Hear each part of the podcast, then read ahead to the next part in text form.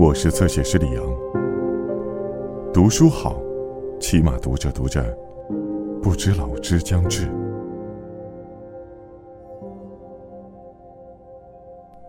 哪样比较孤独？是活在自己的世界里，谁也不爱，还是心里爱着一个人，却始终无法向爱靠近？保罗·乔尔达诺，《质数的孤独》。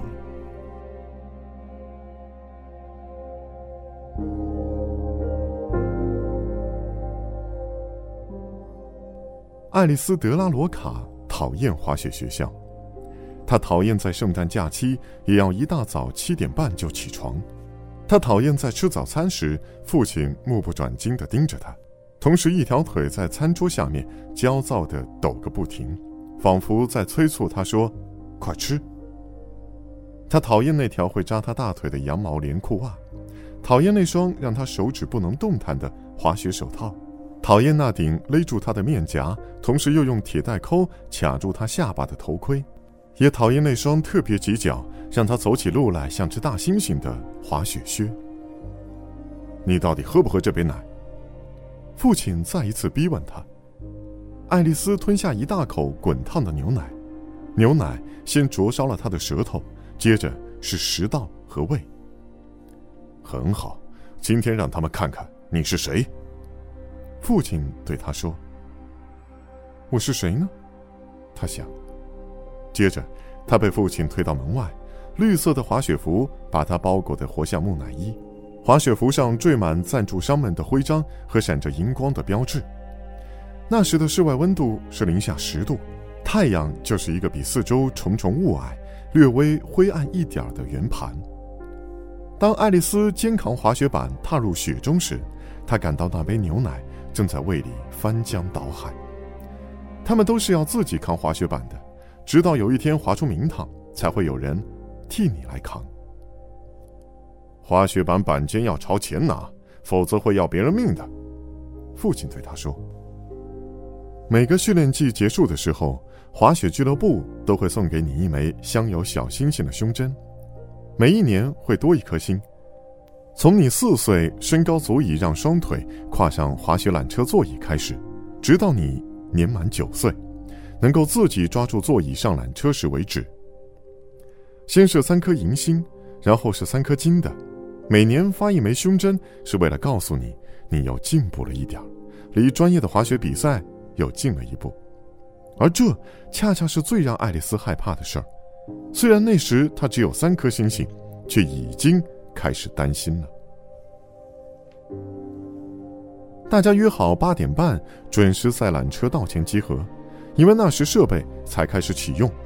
爱丽丝的同学们已经到了，他们围成一圈，所有人都像童子军一样穿着同样的制服。由于困倦和寒冷而木呆呆地站在那里，他们把滑雪杖插在雪地上，另一端死死地夹在嘎吱窝底下，整个人就这样戳在那里。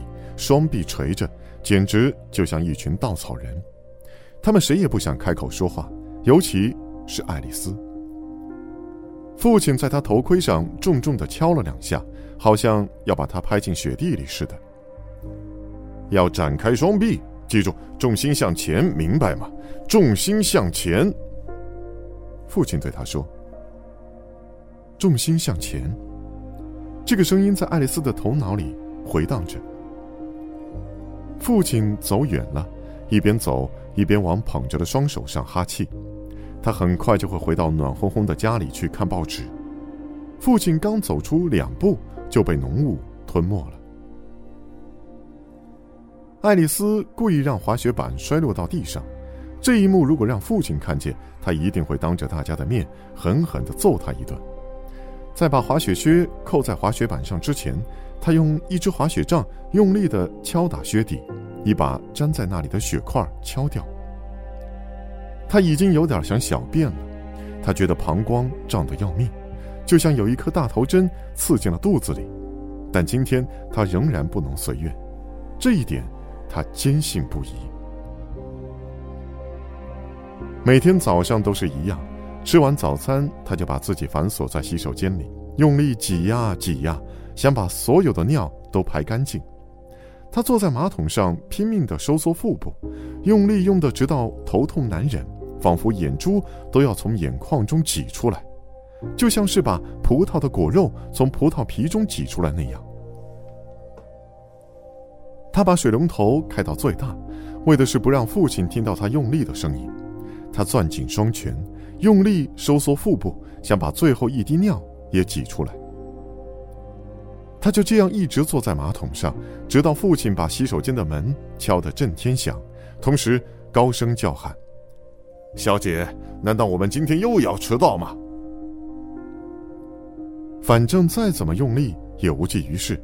每当他走到第一架滑雪缆车下面的时候，尿意总会非常强烈，以至于他不得不卸下滑雪板，稍稍靠边一点儿蹲在冰凉的雪地上，假装系鞋带儿其实是在撒尿。他会在夹紧的双腿边堆起一小堆雪，然后把尿撒在裤子里，尿就留在滑雪服里，留在连裤袜里。此时此刻，同伴们都在注视着他，而埃里克，他的教练。会像往常一样说道：“我们等一下，爱丽丝。”这真是一种解脱。每次当那股温热的液体流过他冻僵的双腿时，他都会蹲在那里这么想。要不是大家在那里盯着我的话，这应该算是一种解脱吧？爱丽丝想。这迟早会被他们发现的，迟早我会在雪地上留下一道黄色的污迹。那时候，他们都会取笑我的。他想。一位家长走到艾利克身边，问他今天的雾是不是太浓，不宜上山。爱丽丝满怀期待地竖起耳朵，但是埃里克却展示出他那完美的微笑。只是这里有雾，他说，山顶上的太阳可以晒裂石头。勇敢点，大家上山。和爱丽丝同乘一个缆车座椅的是茱莉亚娜。她是爱丽丝爸爸同事的女儿。上山途中，他们没说一句话。两个女孩彼此既不喜欢，也不讨厌。此时此刻，他们除了都不想出现在这里以外，就再也没有什么共同点可言了。